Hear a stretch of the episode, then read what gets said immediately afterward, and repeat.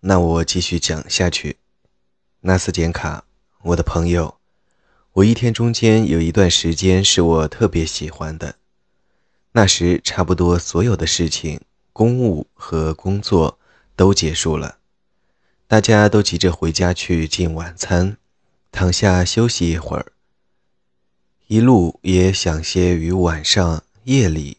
以及全部余暇有关的其他有趣的节目。到了那个时候，我们的主人公，请允许我用第三人称方式叙述纳斯简卡，因为用第一人称叙述怪难为情的。到了那个时候，我们这位也不是无所事事的主人公，跟在别人后面迈步回家，但是。在他苍白的、似乎有些被揉皱了的脸上，浮泛着奇怪的得色。他默默含情地望着在寒冷的彼得堡天空中渐淡渐隐的晚霞。我说：“他望着，这话不对，他不是望着，而像是无意识的凝视，似乎感到疲倦。”或者注意力同时被别的更有意思的事物吸引住了，故而他对周围的一切只能匀出一眨眼的功夫，头已几乎是不自觉的一瞥。他得意是因为明天以前不必去做他讨厌的事情，并且像学童放学后可以去做心爱的游戏，可以放肆淘气一样高兴。纳斯简卡，您只要从旁边瞧他一下，立刻会看到，喜悦的心情已对他脆弱的神经和亢奋的想象产生奇妙的影响。瞧，他开始若有所思。你以为他是在考虑晚餐，考虑今晚怎样度过？他在看什么？这样出神？是不是在看一位衣冠楚楚的先生那样潇洒的，像乘坐骏马所拉的油壁香车，打他身旁疾驶而过的一位女士点头致意？不，纳斯健卡，此刻他才顾不上这些闲事细节里。此刻他已拥有自己的一套不寻常的丰富生活。他一下子变富了。夕阳斜晖脉脉地临去秋波，并非无缘无故这样多情地在他前边一闪。这一闪从他温暖了的心中唤起蜂拥而至的印象。过去这条路上，哪怕是最不足道的细节，也会使他吃惊。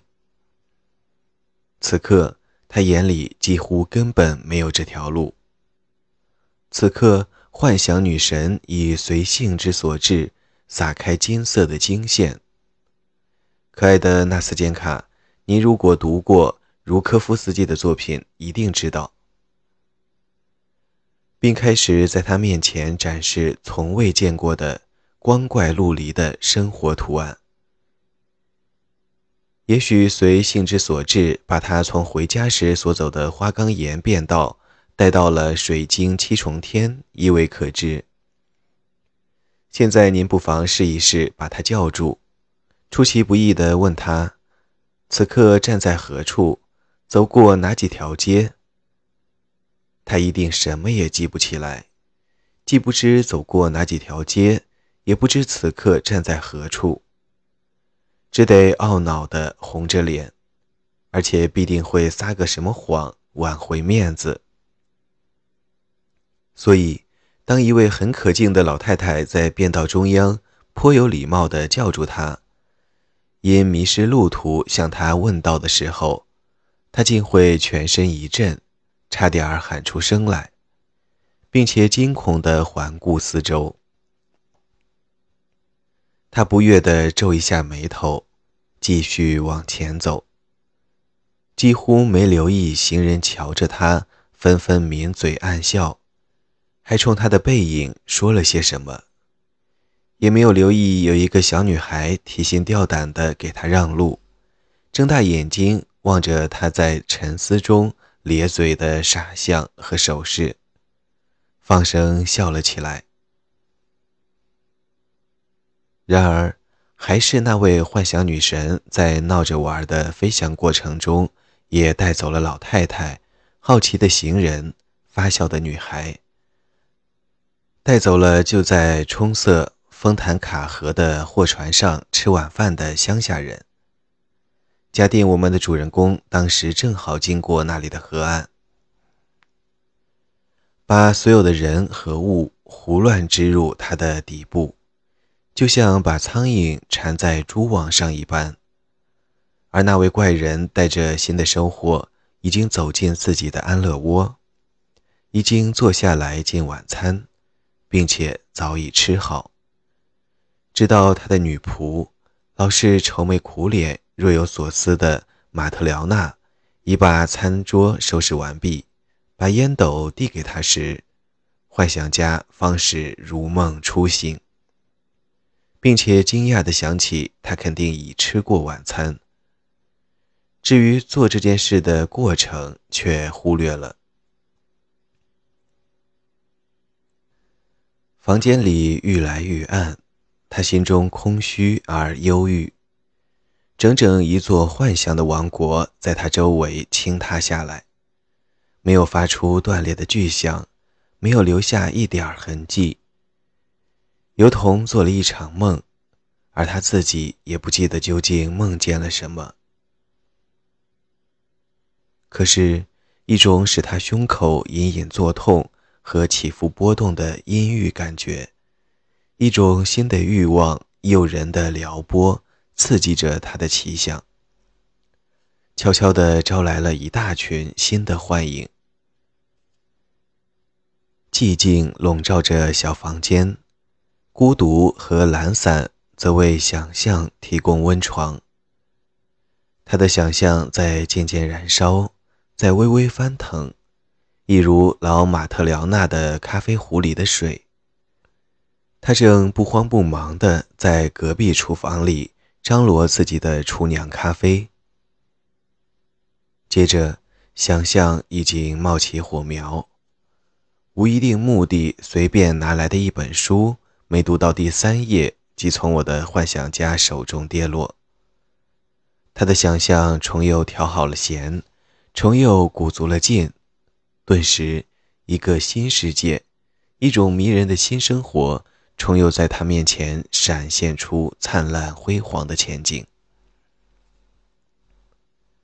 又一个梦境，又一次幸福，又一幅令人心荡神驰的美味毒药。哦，我们的现实生活有什么能吸引他呢？在他入了迷的心目中，纳斯健卡。我跟您的生活是那样懒散、缓慢、没劲。在他看来，我们全都对我们的命运不满，对我们的生活感到苦闷。确实如此，您不妨观察一下，我们人与人之间的一切，乍看起来是多么冰冷、阴沉，活像都在生气。真可怜。我的幻想家存道：“他这样想一点也不奇怪。瞧，那些神奇的幻影，他们是那么迷人，那么精妙，那么无边无际的，在他面前构成如此出神入化、栩栩如生的图画。而居于这幅图画中心的第一号人物，当然是他。”我们的幻想家本人的千金贵体，瞧，多有意思！丰富多彩的奇遇，如醉如痴的幻象层出不穷。您也许要问，他幻想些什么？这又何必问呢？反正什么都有。他在幻想中扮演一个起初得不到赏识。后来被尊为桂冠诗人的角色，在幻想中与霍夫曼交朋友，有巴托罗缪之夜，有戴安娜威农，有伊凡三世攻克科山城的英雄业绩。有克拉拉·莫布瑞，有尤菲米亚·邓斯，有面对主教会议的胡斯，有罗伯特中的鬼魂出现。还记得那段音乐吗？很有坟场的气氛。有明娜和布伦达，有别列金纳河边之战，有在毕伯爵夫人家里朗诵长诗的场面，有丹东，有克罗巴特拉和他的情人们，有克洛姆纳的小屋，有自己的一隅，旁边则有一个可爱的人在冬天的晚上听您说话，张开小嘴巴，睁大小眼睛。就像现在您听我说话一样，我的小天使。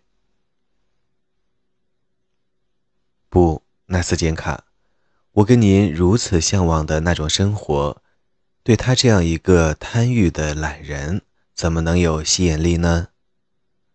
他认为这是寒颤、可怜的生活。殊不知，忧郁的时刻有朝一日也可能临到他头上。那时，他为了过一天这种可怜的生活，愿意付出自己所有的幻想岁月，而所换的还不是欢乐，不是幸福。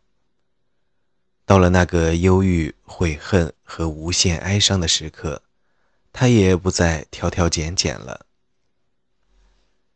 但那个可怕的时光目前还没有来临，他什么也不要，因为他凌驾于愿望之上。因为他拥有一切，因为他太饱了，因为他本人是绘制自己生活的画家，每时每刻都在按新的奇想为自己创作生活。这个童话般的幻想世界制造起来太容易了，而且又是那么逼真，仿佛这一切的确不是幻影。老实说，有时候我几乎相信。这一整套生活并非感官亢奋的产物，并非空中楼阁，并非想象的错觉，而是实实在在的事情。您说，纳斯简卡，为什么在这样的时刻会呼吸急迫？为什么中了什么魔法，在什么不可知的力量摆布下，脉搏会加快？泪水会从幻想家的眼眶里迸涌，他的苍白温润的两颊会燃烧，他的整个存在会充满如此令人陶醉的喜悦。为什么多少个不眠之夜，在永不枯竭的欢乐和幸福中，一眨眼就过去了？当粉红色的朝霞闪进窗户。黎明用我们这里彼得堡那种虚幻可疑的异光照亮阴暗的房间时，我们的幻想家精疲力竭地倒在床上，精神过度兴奋之后出现了麻木，心中交织着甜蜜和痛苦，就这样昏昏睡去。这是为什么？是啊，纳斯健卡，的确可能上当。旁人不由自主的会相信，是货真价实的热情激荡着他的灵魂。不由自主的会相信，他那无血无肉的梦幻中有活生生的、触摸得到的东西。然而，这是多么虚妄！比方说，爱情竟会连带着永不枯竭的喜悦和难以忍受的苦楚注入他的心胸。只要看他一眼，便可确信不疑。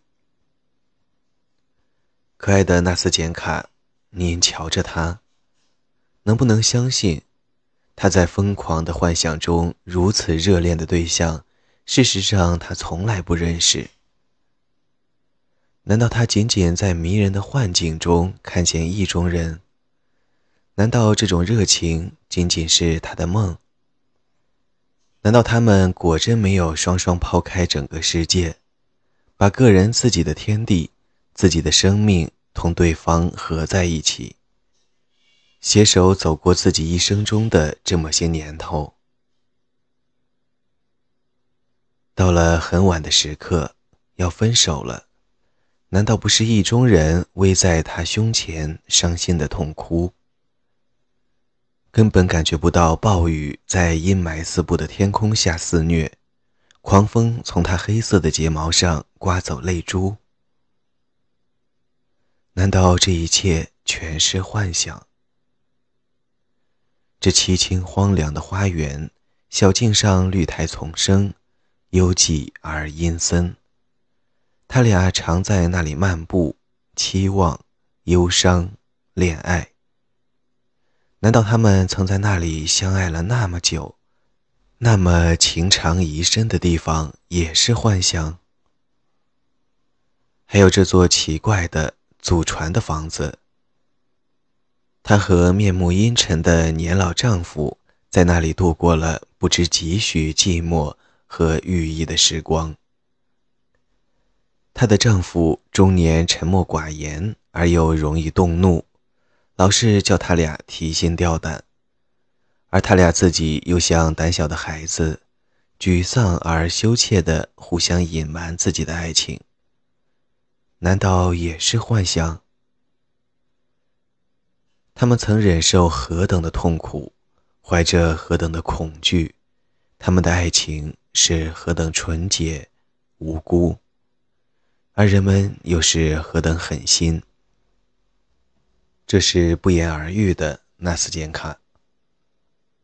后来，在远离故土的海外，在中午炎热的异国天空下，在壮丽的不朽之城，在豪华的假面舞会上，在喧闹的乐声中，在灯烛辉煌的宫殿里。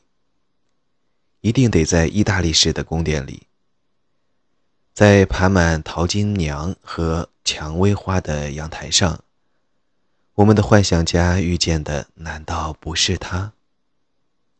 天哪，在那里，他认出对方以后，急忙摘下自己的面具，轻轻地说一声：“我自由了。”接着全身发颤，扑到他怀抱里。